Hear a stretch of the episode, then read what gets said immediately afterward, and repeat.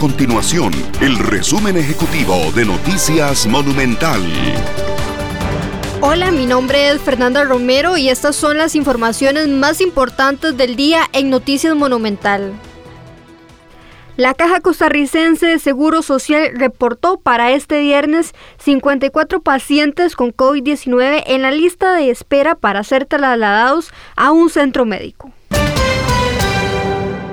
La tasa de contagio por COVID-19 presentó una leve disminución al pasar de 1.37 a 1.32. Sin embargo, este indicador sigue siendo alto con este RT 100 personas contagiarían a 132. Según el nuevo informe de la Universidad Hispanoamericana, el país está por alcanzar un promedio diario de 2.000 casos de coronavirus. En la última semana, el promedio por día fue de 1.991 nuevos contagios.